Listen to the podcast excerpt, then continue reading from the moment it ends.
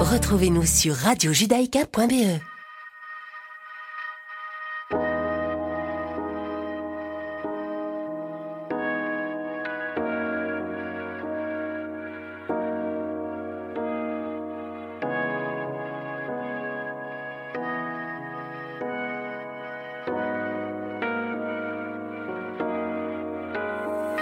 Donne-moi ton cœur,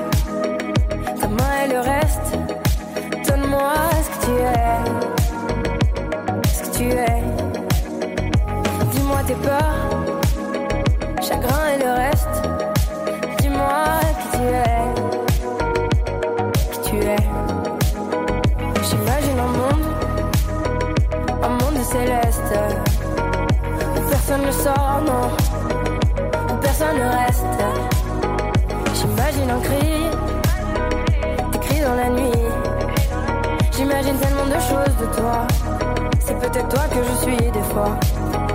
J'imagine un nid de récits, de mots tristes. J'imagine un lit, une insomnie complice. J'imagine une moi qui se noie dans tes vices. Sans foi ni loi, dans les mailles, je me glisse. J'imagine un homme, une femme, une nourrice. Qui ne voit qu'un clone de moi dans mes disques. Un gros tantamar dans mon âme novice. Je vais rentrer tard car je ne vois plus les risques. S'il te donne-moi ton cœur.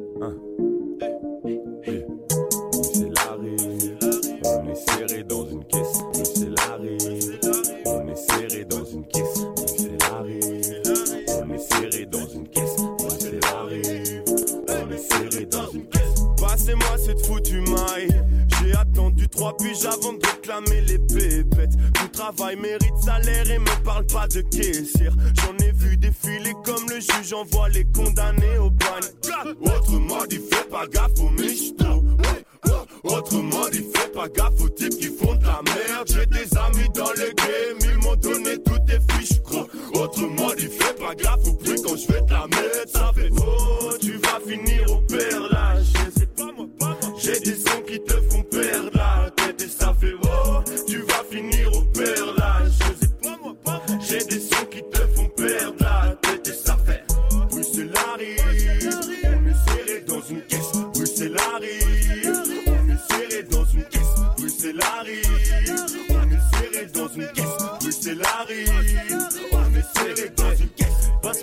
Pour mettre bien les miens sur l'échec il faut qu'il y ait du zéro Tu sais pas de quoi on est capable pour el dinero Mais si tu veux un feat évidemment que je te dirai non Qu'ils chercher de l'amour, autre part où je les roule tous dans ma king size. Hey, hey, hey, il est midnight, bientôt sur scène avec tout le soir. Le public est bouillant et tu demandes pourquoi. Oh, tu vas finir au là, je pas moi. J'ai des sons qui te font perdre la tête et ça fait oh, tu vas finir au là, je pas moi.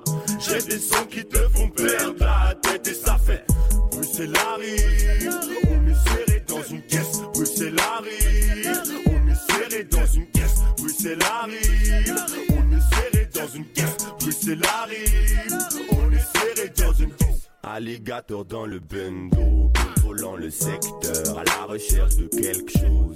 J'ai des amis à honorer pour m'avoir jeté le verre d'eau à la gueule quand j'avais besoin de calmer tous mes excès. Tu dis que tu fort, mais à part l'odeur de merde, j'ai rien senti. Même à l'époque où on me payait 20 centimes, je créais l'incendie. Le gaver le rap, c'est un Mac qui claque une tasse. Ta meuf, c'est Mère Teresa de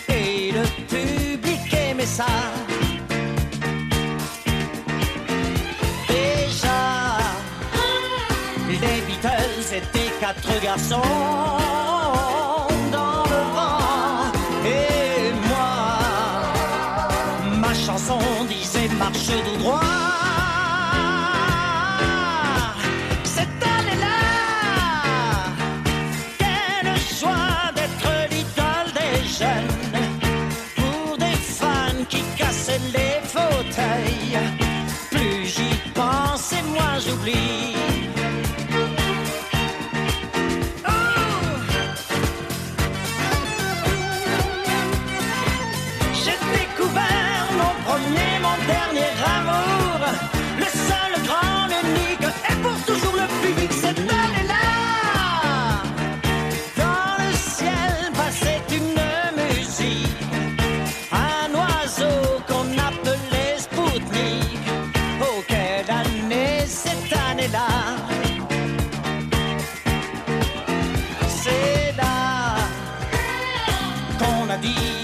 à Marilyn au cœur d'or, tandis que West Side battait tous les records.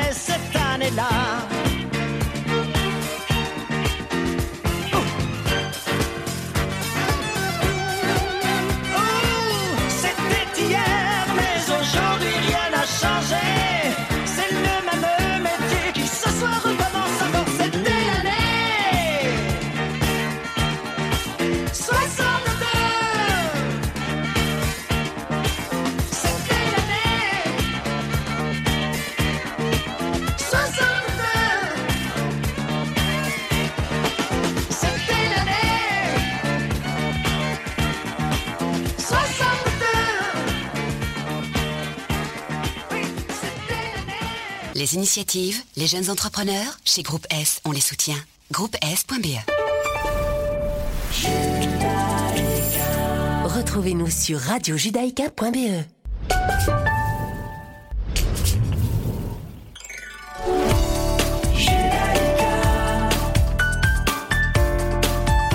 Judaïka 90.2 FM.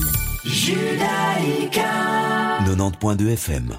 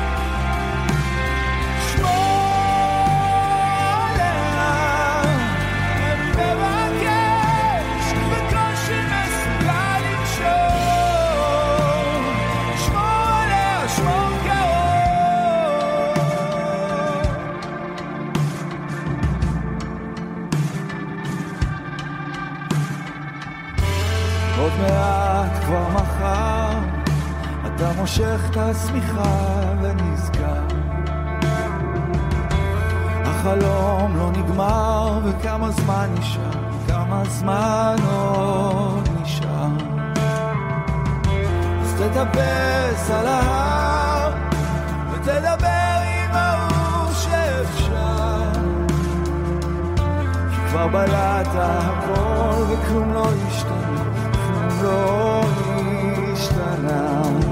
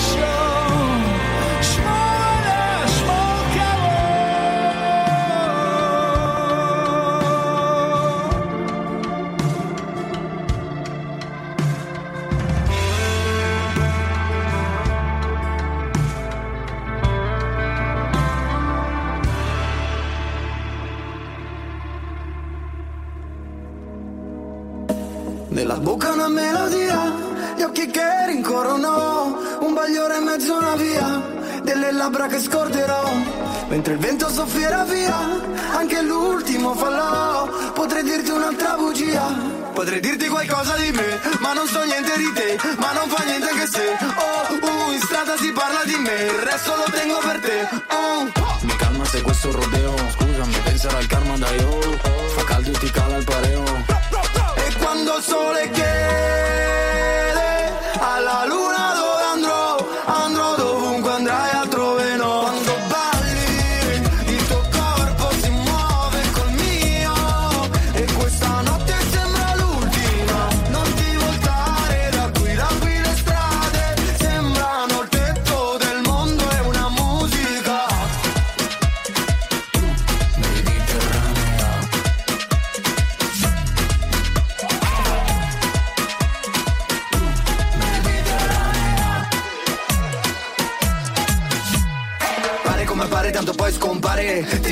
va di riprovare. Fare lo vuoi fare dai che ci vuoi fare. Me lo ricordo che ti va di giocare. Male non fa male no, come fare gol. Però male non è male no, non ti chiamerò. Per sperare puoi sperare oh come un casino però.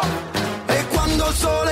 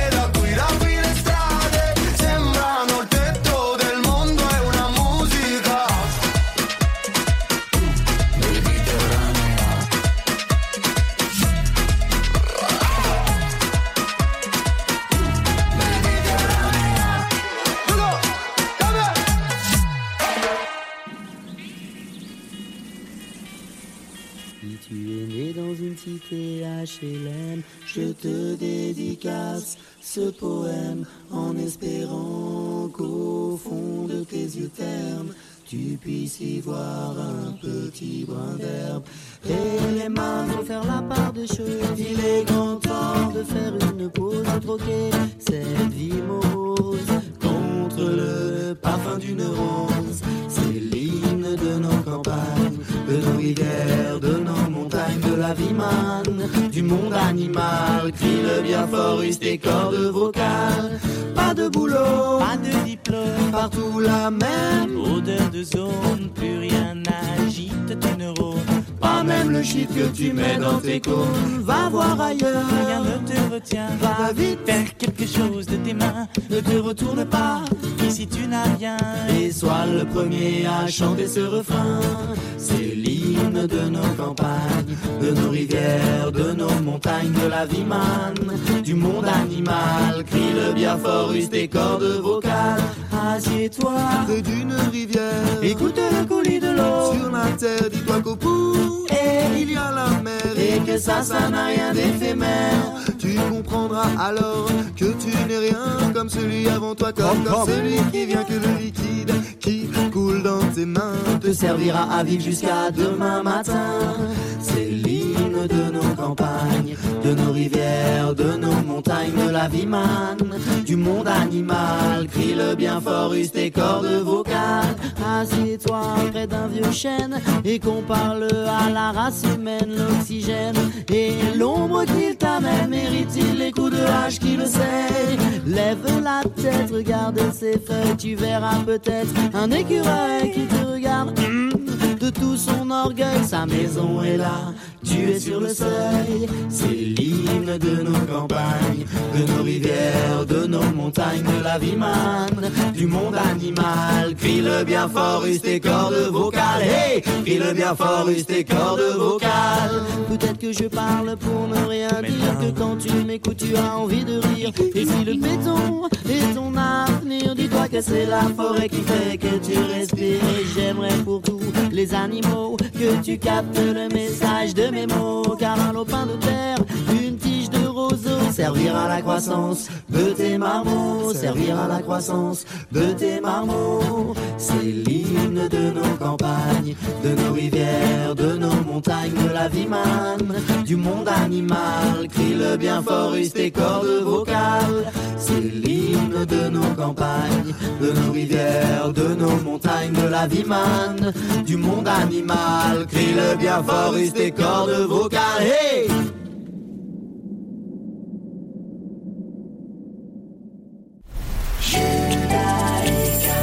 Retrouvez-nous sur radiojudaïka.be.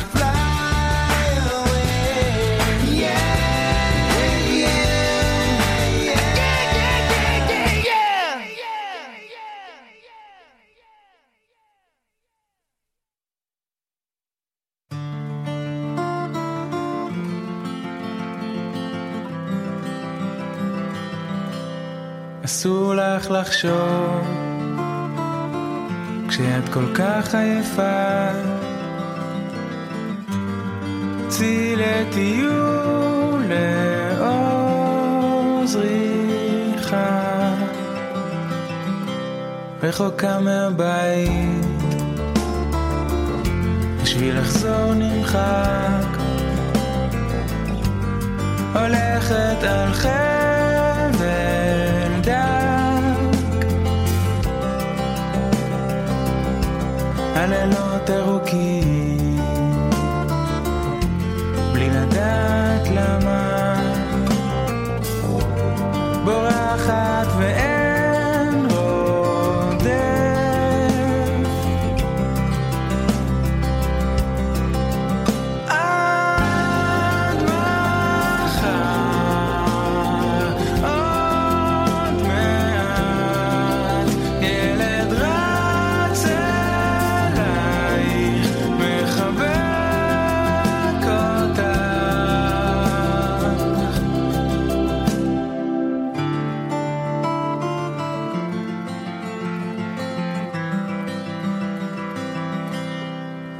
להחליף את הפארק, רק להפסיק לחשוב. אנשים עייפים רצים ברחוב, היינו פה כבר קודם,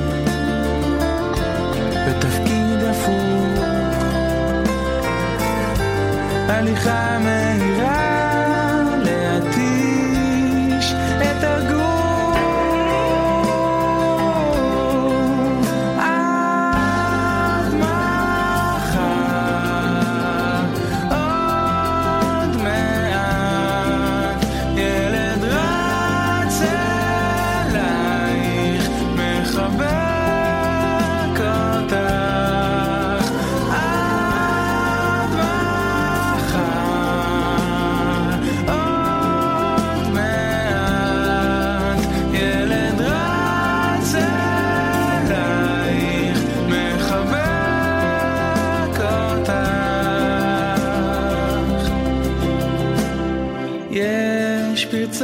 הגדר, בין הגפנים, בין ענבי הכרם, שועלים מחבלים, מייללים, בני...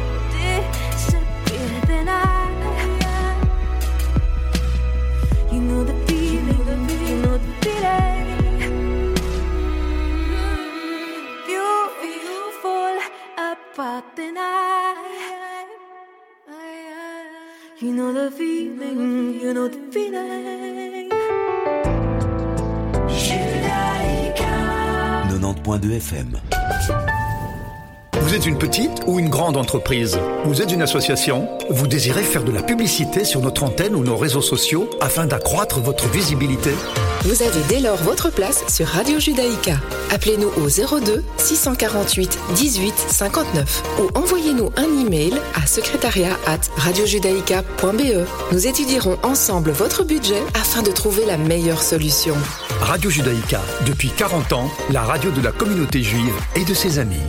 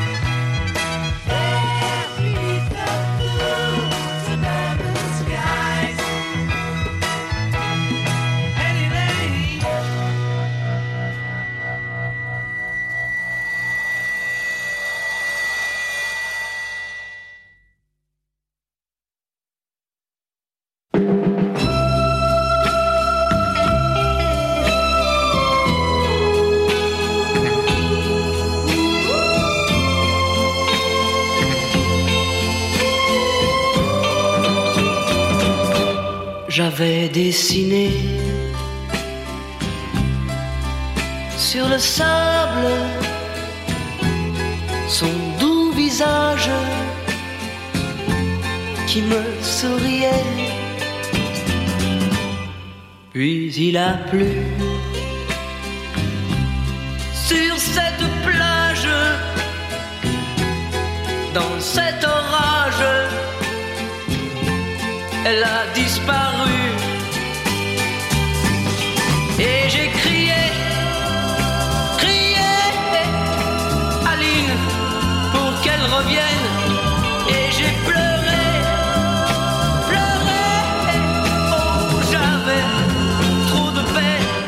je me suis assis auprès de son âme. Mais la belle dame s'était enfuie. Je l'ai cherchée sans plus y croire et sans un espoir pour me guider.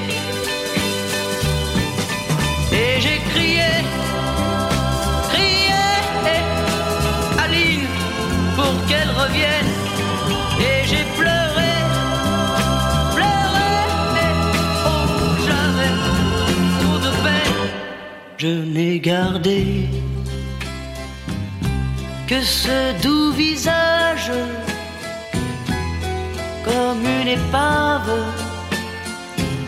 sur le sable mouillé.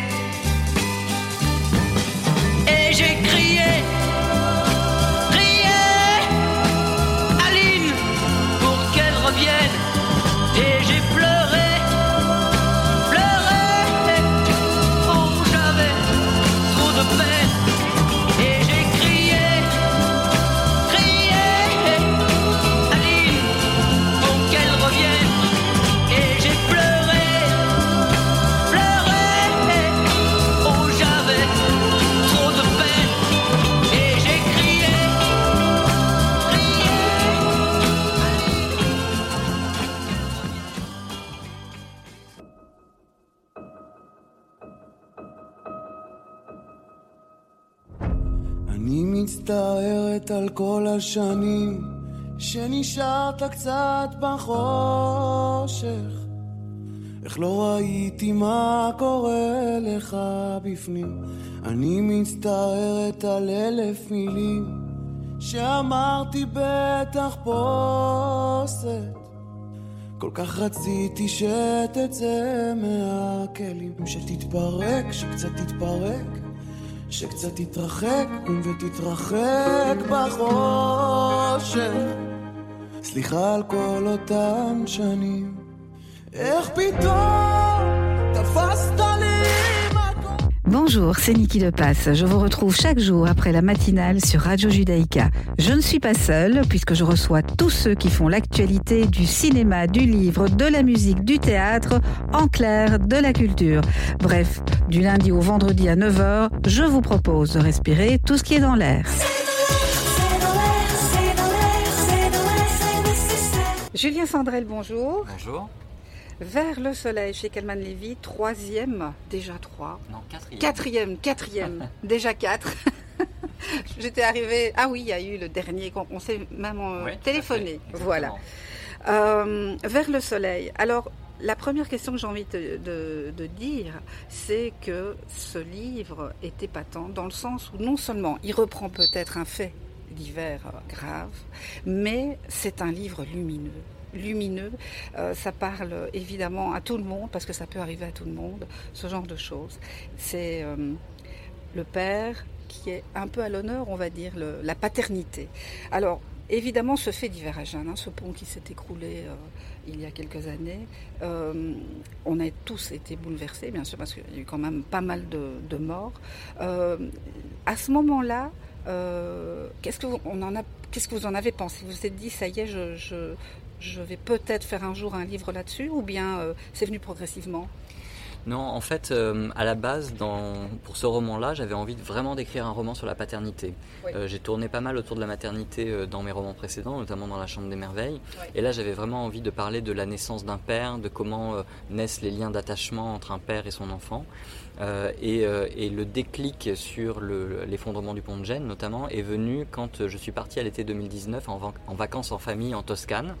Euh, et en fait, quand on part en vacances euh, en Toscane par la route depuis la France, on est obligé de passer par la ville de Gênes. Donc on y est- nous, on y était à l'été 2019, le pont s'était effondré l'année précédente, il n'était pas encore reconstruit, et curieusement, l'absence de ce pont euh, remplissait tout l'espace, en fait, euh, puisqu'on est obligé de faire un détour. Euh, mes enfants n'arrêtaient pas de poser des questions, notamment sur les victimes, et ils ont eu cette phrase qui m'a marqué, euh, qui est une phrase toute simple, hein, mais ils ont dit ça aurait pu être nous. Euh, et c'est vrai, ça aurait pu être nous à un an près, puisque la plupart des victimes de l'effondrement du pont de Gênes euh, étaient simplement des familles qui partaient en vacances vers le soleil. Et, et- donc j'ai ressenti à ce moment-là une empathie totale et immédiate quoi, avec ces victimes-là. Euh, et donc, euh, à l'issue de ces vacances, le projet euh, s'est affiné et je me suis dit j'ai envie d'écrire ce roman sur la paternité, mais je voulais un roman lumineux donc dans le terroir de la Toscane, avec toutes les beautés de cette région, avec en toile de fond l'effondrement du pont de Gênes. Alors c'est vrai que la Toscane, elle est très présente. hein, c'est, on va dire, un personnage du roman. Justement, la Toscane, c'est magnifique. Il y a évidemment beaucoup à dire sur le paysage, sur la façon que les Italiens aussi vivent, etc. Donc ça, c'était une source d'inspiration immense euh, pour un, un jeune écrivain. Oui, exactement. En fait, les, les vacances qu'on a passées en Toscane étaient fabuleuses. Moi, j'ai adoré cette région. En fait, c'est la première fois que j'y allais, je connaissais pas. Euh, donc, j'ai adoré euh, tout, la lumière, euh, les villes qui ont chacune leur personnalité, une atmosphère particulière. Je suis tombé amoureux de la ville de Sienne, notamment, qui est extraordinaire. Et c'est d'ailleurs la ville de Sienne qui a donné Siena. le Siena, le, le prénom donc de la petite fille dans le roman. Et, et donc, j'avais envie de raconter, voilà, les, ces, ces vacances en Toscane. Donc, évidemment, il y a c'est un livre où il y a un, peu de drame, mais il y a aussi beaucoup, beaucoup de lumière euh, et beaucoup de choses que j'ai adorées moi en Italie. Alors justement, quand on engage des acteurs pour jouer le rôle de la famille, ça je ne connaissais pas du tout. hein. C'est une découverte finalement. Je ne savais pas du tout. Alors j'ai appris après que c'était via les Japonais, enfin encore eux qui ont des histoires un petit peu euh, un peu rocambolesques, mais pourquoi pas Euh, On invite des acteurs pour se créer une famille. Comment est-ce qu'on peut, enfin comment on, on explique ça? Alors, en fait, moi, j'étais tombé sur un reportage euh, qui m'avait fasciné, euh, qui parlait justement de ce phénomène des acteurs pour clients privés au Japon. Oui. Euh, et donc, dans ce reportage, on voyait euh, une jeune femme qui ne voulait tellement pas que sa future belle famille rencontre sa propre famille, qu'elle avait engagé une vingtaine d'acteurs pour jouer sa famille le jour de son mariage. Euh, et donc j'ai trouvé ça fascinant parce qu'elle avait quand même engagé des gens qui jouaient son père, sa mère, son oncle, sa tante. Euh, je me suis dit mais qu'est-ce qui peut pousser euh, une jeune femme qui a l'air en apparence tout à fait saine d'esprit à qu'est-ce qu'elle a à cacher, quels sont ses secrets? Euh, et d'un autre côté qu'est-ce qui peut pousser des acteurs à accepter ce genre de mission? Puisque un acteur par définition il ment mais il ment de manière organisée euh, sur une scène de théâtre devant une caméra. Là, c'est des acteurs qui acceptent cette mission de mentir sciemment à des personnes qui en face n'ont aucune idée qu'ils sont des acteurs.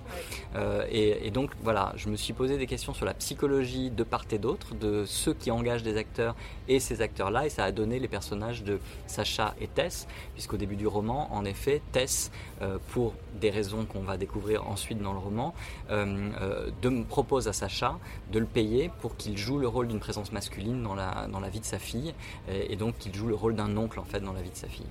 Évidemment, dans le livre, ça va basculer hein, vers ce côté dramatique, euh, puisque il n'est pas l'oncle, de Siena, et ça va poser des problèmes. Donc, c'était aussi un point de départ pour pouvoir euh, installer euh, bah, le drame qui va suivre après. En fait, oui, une fois que le drame se produit, euh, Tess, donc la maman, est portée disparue dans l'effondrement du pont de Gênes, euh, et Sacha finalement va se retrouver tout seul en Toscane avec une enfant avec laquelle il n'a aucun lien légal. Et donc il va être obligé de se questionner à vitesse grand V euh, sur ses sentiments pour cet enfant, puisque évidemment, sans s'en rendre compte, en ayant accepté ce rôle d'oncle, il s'est attaché à elle, il s'en est pas forcément rendu compte, mais là, quand le drame se produit, il est obligé de se dire qu'est-ce que je fais si sa ne sort pas vivante des décombres. Est-ce que je prends le risque de la perdre pour toujours, puisque je n'ai pas de lien avec elle? Ou alors est-ce que je prends une autre sorte de risque euh, en euh, m'enfuyant avec elle de manière totalement illégale pour, au moins pouvoir la garder quoi? Justement, ce, personnage, la paternité euh, et le fait que quand on n'a pas de lien vraiment avec un enfant auquel on s'attache et qu'il y a des drames, euh, c'est quelque chose d'essentiel qu'on n'a pas beaucoup abordé, je trouve, dans la littérature. Justement, ces gens qui euh, qui n'ont pas cette euh, adoption officielle et qui s'attachent à un, ça peut être des petits enfants, ça peut être des, enfants de l'âge de Tess ou, même bien après. La loi est mal faite finalement parce que c'est celui qui élève l'enfant euh, qui, qui, a quand même un, un, droit fondamental, je trouve. Et c'est bien de l'aborder, ce sujet, qui n'est pas forcément abordé. Oui, moi j'avais envie euh, avant tout de parler de, de liens du cœur, euh, parce que dans mes romans précédents, j'ai pas mal parlé de liens du sang, de liens familiaux, euh, filiaux. Et, et, là, en fait, j'avais envie de parler d'une autre forme de filiation, cette filiation qui naît par le rapprochement en fait. Euh, et euh, alors là, c'est un cas très particulier, mais euh, il y a des millions de gens qui vivent ça euh, tous les jours, notamment les familles recomposées. Et effectivement, je suis d'accord, la, la loi aujourd'hui ne protège pas suffisamment et ne crée pas suffisamment de liens légaux entre des personnes qui s'aiment, qui partagent leur vie parfois. Et c'est très compliqué, du coup, les situations quand il y a quelqu'un qui, qui décède, la personne qui assure oui. euh, l'autorité parentale aussi euh, se retrouve parfois à être dans des situations totalement ubuesques, à devoir se battre pour garder euh, la garde, pour avoir la garde d'un enfant qu'il est en train d'élever, quoi. Donc effectivement, ouais, je, je voulais aussi mettre un peu la lumière sur ce phénomène-là parce que c'est tellement répandu euh, et c'est tellement mal, euh, les gens sont tellement mal protégés. que Ça serait bien s'il y avait un peu de prise de conscience sur ce sujet, quoi. Justement. Alors, on va parler aussi de la Chambre des Merveilles, de, des quatre, enfin des trois précédents qui ont quand même euh, pas mal de succès, traduits en plus de 20 langues, 25, 30, 26, voilà. On a aussi des adaptations cinéma, théâtrales. Alors, l'adaptation cinéma tout d'abord, qui est euh, là maintenant, ça, ça vient d'arriver, enfin je- il y, a- il y a le tournage qui a commencé, avec deux belles actrices, hein, Alexandra Lamy et Muriel Robin. Euh, c'est quand même une sacrée aventure. Je pense qu'on en avait parlé quand on s'était vu et c'était pas encore euh, tout à fait fait. Puis on en a parlé au téléphone. Là maintenant, ça y est. Oui, alors c'est une aventure extraordinaire. De toute façon, La Chambre des Merveilles, euh, c'est mon premier roman et il a changé euh, le cours de mon existence puisque j'avais une vie précédemment, je travaillais dans une entreprise et, depuis La Chambre des Merveilles, depuis le succès de La Chambre des Merveilles, je peux me consacrer entièrement à l'écriture. Et l'aventure a été extraordinaire dès le début et elle continue à être extraordinaire. Euh, donc effectivement, le film de cinéma, donc a- le tournage a commencé, presque terminé même. Euh, c'est la réalisatrice Elisa Asuelos qui a fait euh, LOL avec Sophie Marceau ou Mon bébé avec Sandrine Kiberlin plus récemment. Euh, et les actrices, donc c'est Alexandra Lamy et Muriel Robin. Euh, moi, je suis absolument ravi. Euh, je, je trouve que le choix des actrices est absolument excellent, puisque alors moi, j'avais pas d'idée hein, d'actrice quand j'ai écrit le de- livre. non non, non, non. Généralement, je décris assez peu les personnages et j'avais pas d'idée de, de, de- ouais, de- de- ni de physique ni de ni de caractéristiques pour une actrice en particulier. Euh, mais je trouve que ce choix est excellent parce que euh, ce que ce que j'ai essayé de faire moi dans le roman et ce que j'aimerais euh, qu'il soit restitué dans le film, c'est vraiment cet équilibre entre la comédie et le drame. Euh, je voulais surtout pas qu'on tombe ni dans la comédie pure ni dans le drame pur. J'essaye de rester toujours dans mes romans sur un fil où on joue un peu entre les deux. Et, et Alexandra Lamy et Muriel Robin sont des actrices formidables qui savent faire justement ces deux registres-là. Oui, ça fait drôle à la fois et aussi dramatique. Et aussi vu. très émouvante. Moi, j'ai assisté, donc j'ai eu la chance d'aller sur le tournage, j'ai assisté à, à quelques tournages de scènes, et puis on m'a montré aussi quelques autres scènes qui avaient été tournées. Euh, honnêtement, j'ai déjà eu les larmes aux yeux en voyant certaines choses. Donc je pense que, euh, en tout cas, les, les lecteurs et lectrices qui ont aimé le roman euh, devraient retrouver pas mal de choses euh, super dans, dans le film qui devrait Ouais. sortir courant 2022.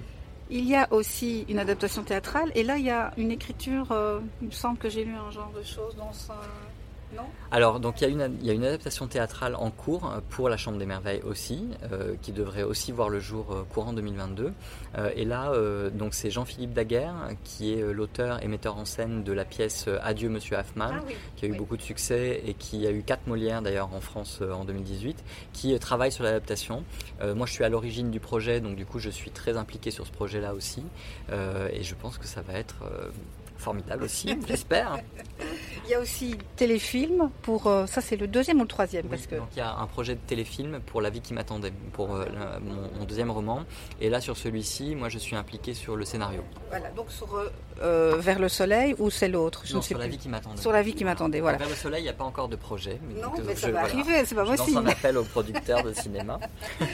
Non, mais c'est vrai que c'est aussi euh, très cinématographique, hein, parce que même si euh, bah, déjà le- la Toscane est déjà en elle-même les images qu'on a, on les a. Les, moi, je suis allée plusieurs fois en, en Toscane, et donc j'ai ces images là, et puis les personnages qui sont très très cinématographiques, très très attachants. Il y a ce drame évidemment avec ce pont là, euh, tout le monde en a entendu parler, c'est impossible autrement.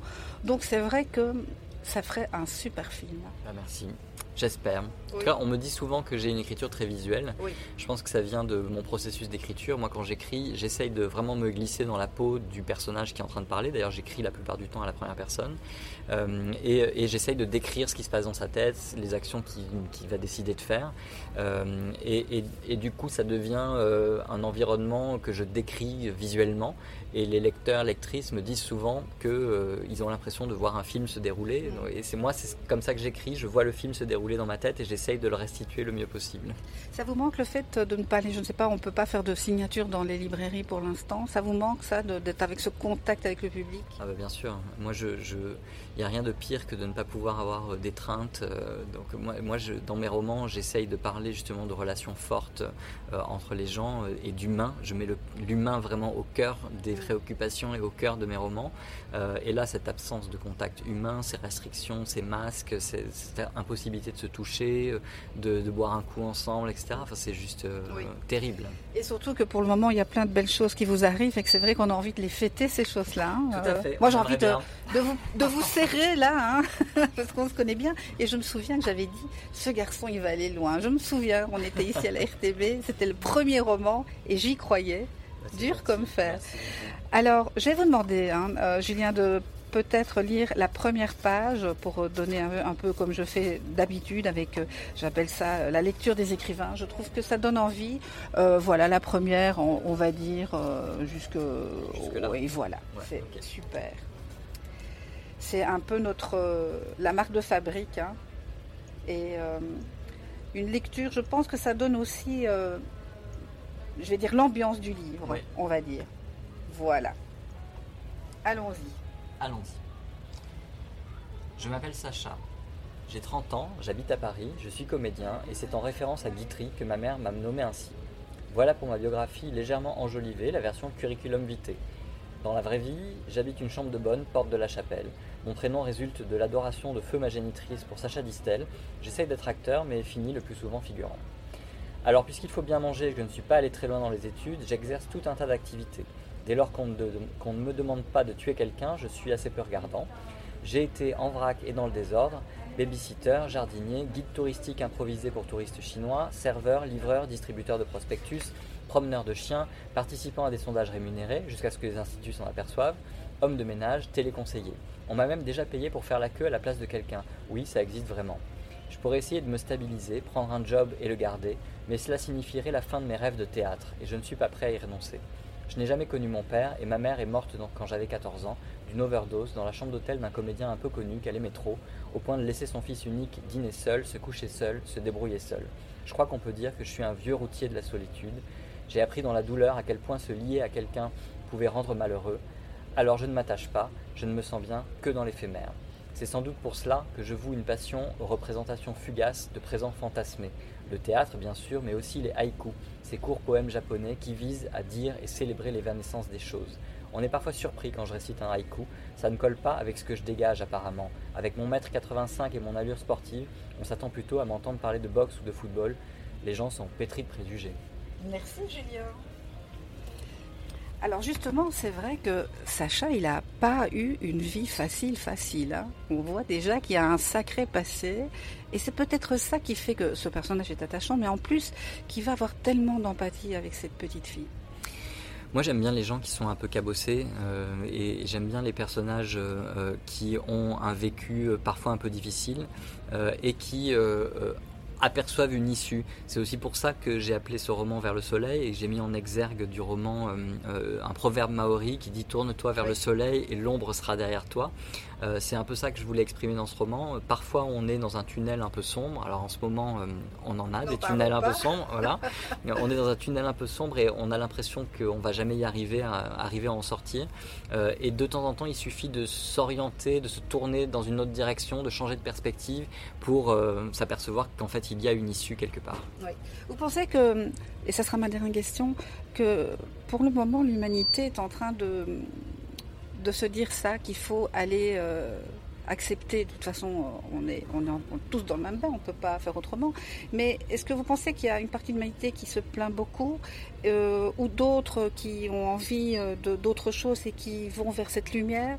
On est un peu partagé Les mentalités changent? Honnêtement, moi j'ai l'impression que tout le monde a envie d'aller vers la lumière là.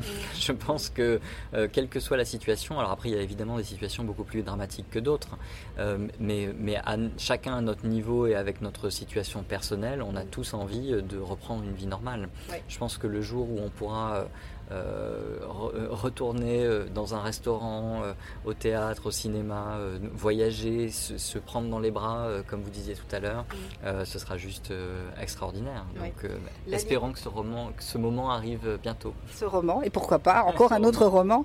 C'est vrai que hum, la libération, on va dire, la libération, on va savoir ce que c'est. Quand il y a eu les, les guerres, les gens parlaient de libération, et on va savoir ce que c'est vraiment être libéré. Merci beaucoup Julien Sandrel pour ce nouveau roman, le quatrième, hein, j'insiste. Merci. Vers le soleil, chez Calman Lévy. Merci Julien. Judaïka. Judaïka. Oh, Zizi. Hmm, Aujourd'hui je suis fatigué, t'ai regardé dormir. Et si ma voix peut t'apaiser, je chanterai pour toi toute la nuit. Je t'entends dire à tes pingo d'adieu, je peux plus me passer de lui.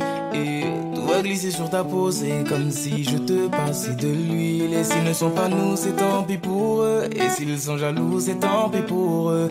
Fais-le moi savoir quand c'est douloureux. Je suis là s'il faut encaisser pour nous deux. Et je le sais, je te fais confiance. Quand tu me souris, tu fais pas semblant. J'ai pas besoin d'attendre plus longtemps, je sais qu'il est temps de partager mon sang et t'élever au rang de reine,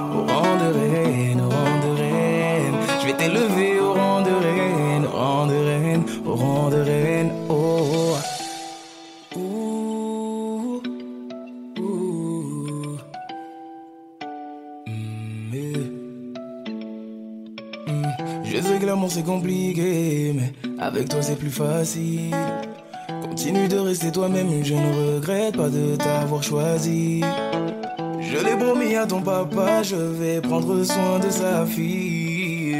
Fais partie de ma famille, Dieu sait combien j'aime ma famille. Et s'ils te demandent, c'est qu'ils sont curieux. S'ils te redemandent, c'est qu'ils sont envieux. Ferme la porte à ceux qui font de leur mieux pour nous empêcher d'être deux quand on sera vieux. Et je le sais, je te fais confiance quand tu me souris, tu fais pas semblant.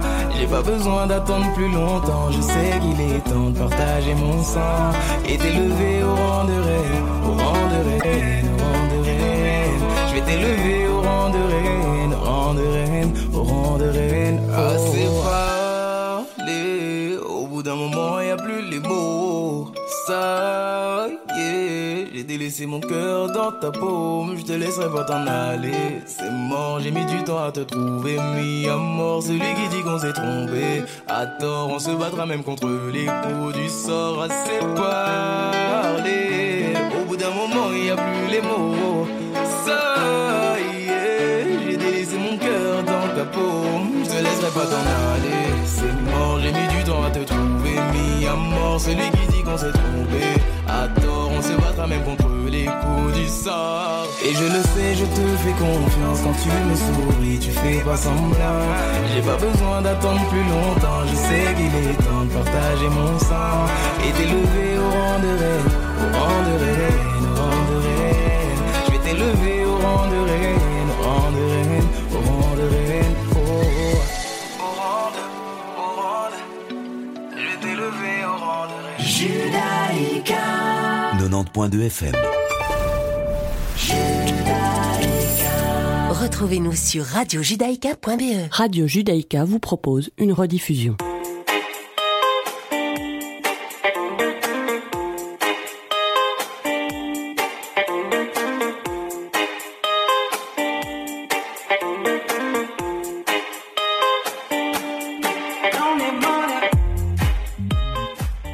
Bonjour à tous, bonjour à toutes. Ravi de vous retrouver pour un nouveau numéro de Mythe de Boss. En ce mercredi, euh, journée spéciale aujourd'hui à, Radio Judaïka, puisque en même temps que c'est que Mythe de Boss, mais si l'émission repassera, c'est Yom Azikaron et, Serge Bézère et, moi-même avons voulu euh, avons voulu marquer euh, marquer ce jour. Alors vous savez que dans dans Mythe de Boss, on, on reçoit on reçoit des boss, on reçoit toutes sortes d'invités qui sont dans le business. On a reçu également euh, des médecins, des gens de la culture et, aujourd'hui, on, a un invité spécial. euh, donc, l'é- l'é- l'émission a été enregistrée, euh, l'émission été enregistrée hier mardi. On a un invité spécial qui est Olivier Rafovic, qui est ancien colonel de, colonel de réserve, ancien porte-parole international de Tsahal, de l'armée d'Israël, consultant international en gestion de crise, expert sécuritaire et militaire pour de nombreux médias. Et puis, Olivier, vous avez également été euh, directeur de, de l'agence juive. Alors, c'est vrai, c'est un mythe de boss euh, très spécial et Mazikaron, on ne l'avait pas encore fait. C'était important euh, pour nous de, de pouvoir faire le lien ici à Radio Judaïka entre les deux. Merci d'abord d'avoir accepté l'invitation de, de Radio Judaïka et merci à Serge d'être avec moi comme, comme chaque semaine. Merci à vous et je suis, je suis avec vous. Voilà, alors Olivier, nous, ce qu'on a, ce qu'on a l'habitude de, de faire dans Mythe de Boss, la première partie euh, concerne, euh, concerne votre parcours. Donc, on a un petit peu envie de savoir euh, euh, comment vous en êtes arrivé à, à devenir porte-parole de, de finalement, expliquez-nous un petit peu comment ça a commencé. Vous n'êtes pas né en Israël, on l'entend, vous êtes francophone, vous avez fait votre alia. Vous avez d'abord vous avez étudié en France? Non, non, j'ai étudié- je, suis parti en, en Israël à l'âge de, de 19 ans, seul. Mes parents sont restés à l'époque en France. À Paris. famille- à Paris- Près de Paris, dans la banlieue parisienne. Euh, ma famille d'origine euh, polonaise, comme mon nom, euh, comme mon nom l'indique. Mais une histoire d'une famille juive, je dirais classique, avec une énorme douleur durant la Shoah, puisque la, la- la famille de mon père, ma grand-mère, le frère et la sœur de mon père ont été assassinés à Auschwitz. Euh, D'ailleurs, on sait, c'était le 29 août euh, 42, directement à leur arrivée euh, de Drancy, et ensuite Bonne-la-Rolande, Pithiviers, enfin, après la rafle du Veldiv. Mon père, donc, a été élevé par son père qui, lui, est revenu d'Auschwitz, rescapé d'Auschwitz et de Buchenwald. Et euh, dans une ambiance euh, d'une famille juive, ma, mère, elle était cachée en zone libre avec ses parents, donc ils ont survécu à la guerre en tant que, famille euh, juive cachée par, euh, par, des Français, hein, par des justes, des justes qui ne le savaient pas d'ailleurs, mais qui ont été justes dans le village de euh, Saint-Maurice-les-Châteauneuf en Saône-et-Loire. Et euh, là-bas, ils ont passé la guerre, mais la guerre, si vous voulez, la, Shoah, l'antisémitisme et surtout la, force de vaincre et la force de vivre font partie en fait de mon ADN familial, sans, sans d'ailleurs que ni mon frère ni moi nous étions conscients de cela. Vous savez, souvent, je, dis à des gens, euh, euh, je prends l'exemple d'un poisson dans un aquarium. À quel moment un poisson sait qu'il est dans l'eau? Le jour où vous le sortez de l'aquarium. Tant qu'il reste dans l'aquarium, il ne saura jamais ce que c'est que l'eau. C'est un peu ce qui se passe pour des juifs comme moi, ou comme nous tous d'ailleurs, où nous baignons dans un, jus euh, culturel, religieux, de judaïsme, sans savoir en fait toutes ces sensibilités, toutes ces complexités qui font ce que nous sommes.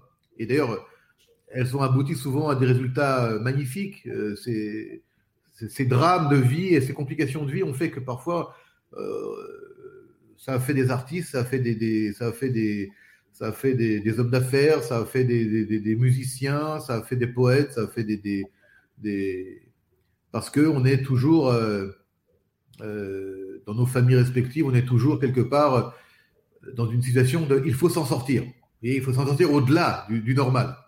Euh, moi, par exemple, quand j'étais un gosse, euh, dans ma classe, j'étais le seul juif, je crois. Et donc, je voulais être le premier de la classe. Mais, et après, j'ai appris que beaucoup de, juifs